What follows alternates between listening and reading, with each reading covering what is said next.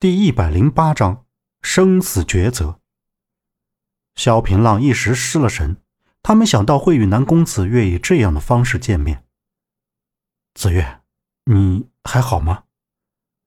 萧平浪微微动容，嘴角嗫嚅了一下，眼睛里满是深情。听到此处，南宫子月仰天长啸，他的笑声这般的寒冷，亦是这般的无情，好像他与萧平浪就是个陌生人。南宫子月悠悠开口，语气是冰冷的：“萧平浪，你个负心人，终于肯来见我了吗？”萧平浪道：“我无时无刻都不在想着你，又怎么会不来见你呢？”南宫子月用红色衣袖遮着嘴，不置可否的笑着，好像是在嘲笑萧平浪的深情告白。可笑，恐怕你对家国公主也是这样说的吧？南宫子月换了音容，整个人看起来无比暴力。夜色下，她的身影好像就是个魔鬼。红色衣裙在清幽的月色下，更像是一个索命的恶魔。萧平浪向后退了三步，一脸震惊道：“你为什么会变成这个样子了？”南宫子月邪魅一笑，道：“，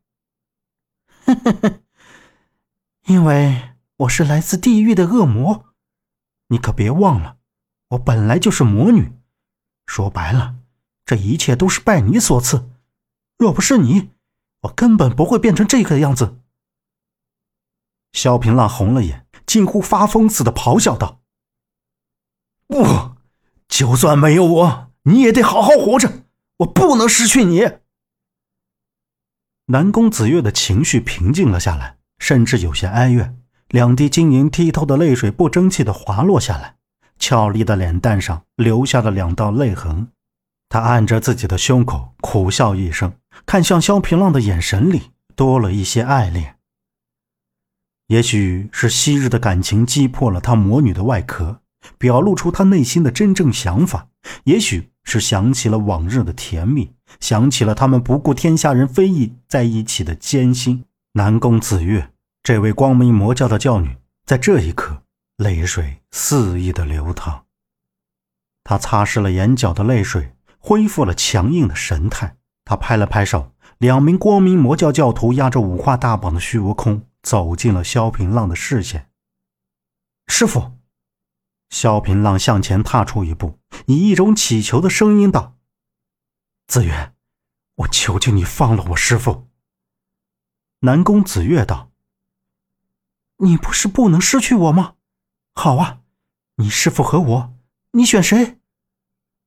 南宫子月将虚无空带到悬崖边，然后转过身来对萧平浪喊道：“二选一。”柳残阳大惊，喊道：“娇女不可如此！”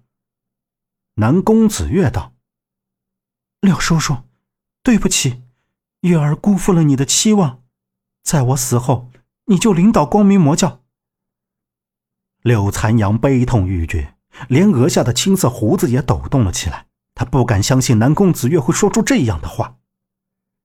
娇女，你难道忘了你师父临终前的嘱托了吗？你既然答应他要让光明魔教大出于天下，怎么能半途而废呢？南宫子月哭道：“怪就怪我爱上了一个我不应该爱的人，我对不起师傅。”小平浪，你既然要选择当驸马，我不逼你，只是我南宫子月不认命，我与你师傅二人只能活一个。南宫子月揪住虚无空的衣领，恶狠狠地说：“萧平浪一时之间陷入了两难的地步，一个是养育他二十载的师傅，一个是他深深爱着的女人，他不想让任何一个人离开他。为什么？为什么要逼我？你们两个我都要，谁都不能死！”萧平浪双眼空洞，绝望的呐喊。南宫子月道：“萧平浪，我数到十，你要是做不出选择的话，我就将你师傅推下去。萧平浪问：“我求你放过我师傅，你对我有怨念，完全可以冲我来，别为难我师傅。”一。南宫子月从口中吐出一个数字，就像是黎明前的丧钟，宣判着他们死期的来临。二。夜风微凉，刺入骨髓。三。满目深情，不知所以。四。秀发在风中飘扬，缭乱了萧平浪的视线。五。萧平浪紧握手中剑，意断了心神。六，南宫子月拉着虚无空向悬崖走近了一步。七，萧平浪心一紧，眼眶流泪。八，南宫子月笑了，化作相思音，漫入萧平浪的耳中。九。萧平浪眼神一闪，心里打定了主意。十，万籁俱静，浮尘归土，预示着一切的结束。南宫子月叹了一口气，慢慢的闭上了眼睛，同时拉着虚无空衣领的手也松了下来。萧平浪脚下一蹬，迎风回左右一开。整个人如风般迅疾，他抓住虚无空的胳膊，将他拉回安全的地方。由于南宫子月早有准备，萧平浪拉不到他，所以只好带着虚无空走了。萧平浪用剑割开虚无空身上的绳子，拉掉他嘴里的麻布。南宫子月苦笑一声，原来在他心里，他已经没有了任何位置。萧平浪满脸愧疚，同时红了眼。他开口道：“子月，对不起，对于师傅，我无法看着他死去。他养育我二十余年，我得报恩。但对于你，我愿意付出生命，我愿意陪着你死。”浪儿，你疯了！为了这个魔女，你要毁了自己吗？虚无空急得大喊。南宫子月笑了，但笑中带着泪水。他满眼深情的对着萧平浪说道：“若我不能和你在一起，我宁愿去死。”南宫子月倒纵着就从悬崖上跳下去。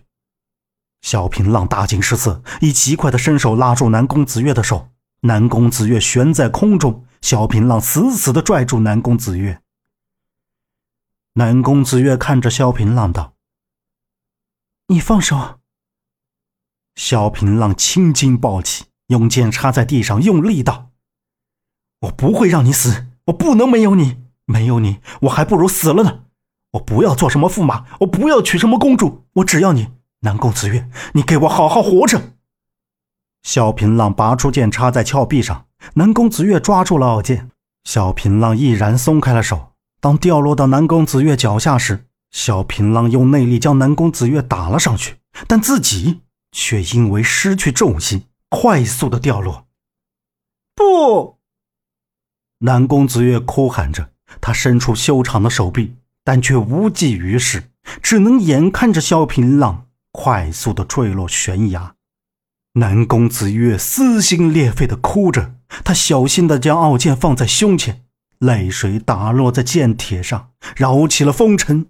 断了思念，这是萧平浪在世间最后的遗物，也是他留给他最后的情缘。本集播讲完毕，感谢您的收听。